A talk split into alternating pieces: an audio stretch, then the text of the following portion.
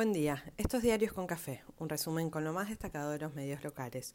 Hoy es viernes 27 de mayo y los diarios de esta mañana se concentran en el anuncio sobre el piso de ganancias, en clave económica, de redistribución y sobre todo política. Pulseada en el oficialismo, capítulo 1500 y negociación hostil. El radicalismo tiene reunión clave y Boca festejó. Hace un frío intenso, pero sigue acompañando el sol. Y es viernes. Ahí vamos.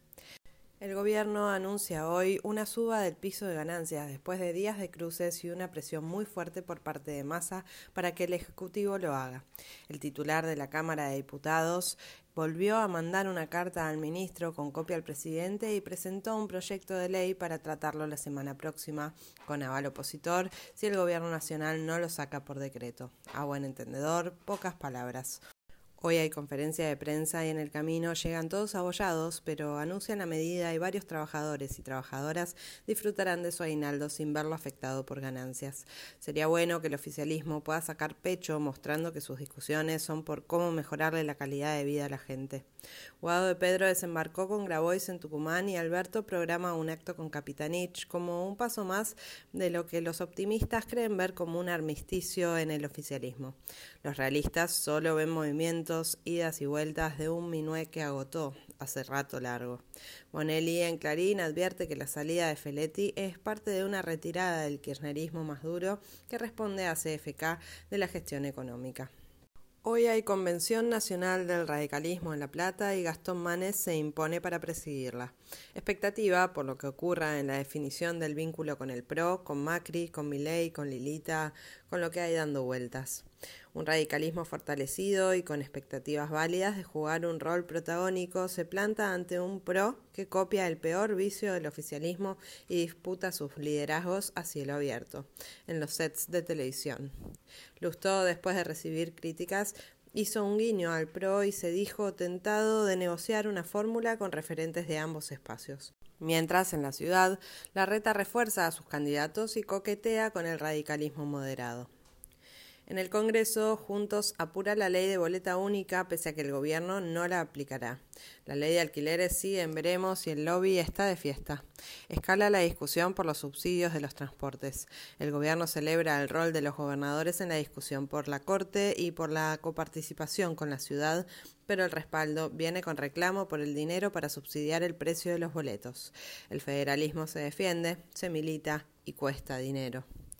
Los gobernadores del norte grande vuelven a reunirse hoy en Tucumán. Clarín avisa que más allá de lo que se acuerde en el oficialismo, no habrá mesa de definición y negociación política con los referentes del Frente de Todos.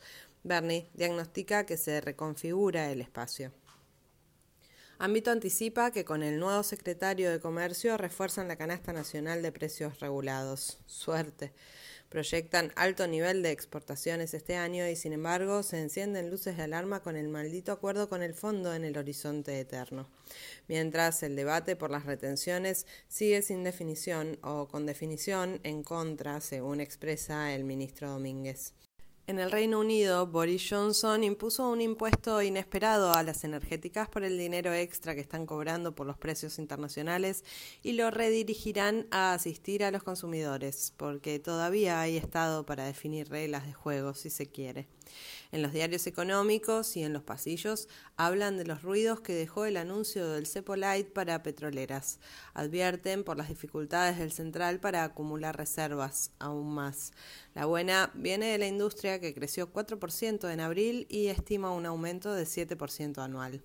Las acciones argentinas se recuperaron en Wall Street y hay expectativa por cómo le irá a economía en una nueva colocación de deuda para refinanciar vencimientos.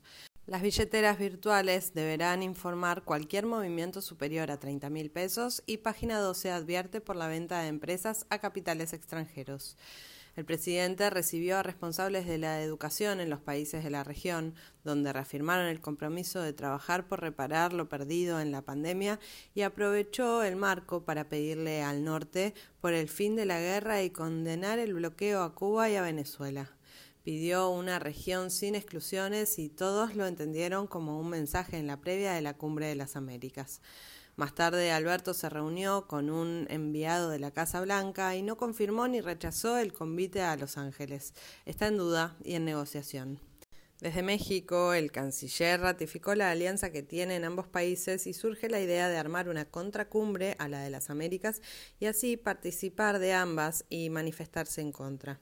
Algo de la memoria de otros tiempos se cuela con las nuevas olas latinoamericanas que se chocan muy pronto con los límites que abundan y malestares que invaden. Hubo reunión de los responsables de Atucha y se llevaron el visto bueno oficial para avanzar con la construcción de la represa con financiamiento chino. El renovado y ampliado Consejo de la Magistratura tuvo su primera reunión y fijó fecha de plenario para definir vacantes en Comodoro Pi. Clarín vuelve a apuntar contra Mayra Mendoza y habla de sus cuentas y patrimonio. Nación apunta a Urribarri porque sigue al frente de la Embajada Argentina en Israel pese a las denuncias y condenas que tiene. Todo el día de ayer hubo escándalo e indignación por Coco, el perro que llegó desde Hungría con vacunas vencidas. Después de horas de incertidumbre y revuelo en redes, llegó la vacuna, se la aplicaron y quedará unos días en cuarentena en Ezeiza. El SENASA se demoró largo rato para dar los argumentos necesarios y acotar el revuelo. Ante la cuarta ola de COVID piden reforzar la vacunación para evitar casos graves. La ciudad promete acelerar segundos refuerzos y arrancar con chicos entre 5 y 18 años que no se podían inmunizar. Kisilov será el crítico invitado de sobredosis de TV mañana por la noche. Detuvieron a 50 hinchas de Deportivo Cali con cuchillos en Puerto Madero. Mirta Legrand se recupera de su COVID post Martín Fierro. Conmoción en el mundo del arte por las muertes de Ray Liotta, una de las figuras de Buenos Muchachos, y Andy Fletcher, uno de los fundadores de Depeche Mode. En la región crece la expectativa por las elecciones del domingo en Colombia. Desde Brasil, una encuesta ve con chances a Lula de ganar en primera vuelta. Que así sea. Desde Rusia llega una oferta de Putin para permitir la salida del trigo ruso si se alivian las sanciones a su país, mientras los combates en el este de Ucrania se intensifican. En Estados Unidos, las armas de fuego son la principal causa de muerte de menores, entonces suben las ventas de las mochilas antibalas porque si el horror no se puede evitar, pues que haya negocio con él. Boca le ganó 1 a 0 a Deportivo Cali y se metió en octavos de final de la Libertadores que se sortean hoy. Unión se clasificó en la Sudamericana y hubo sorpresiva derrota de Racing ante River de Uruguay y quedó afuera. Mejor pensar en la nueva liga local que ya tiene fixture y empieza el fin de semana que viene. De este modo, llegamos al final de la semana con un pronóstico frío pero con sol. Que se disfrute, emponchados y emponchadas.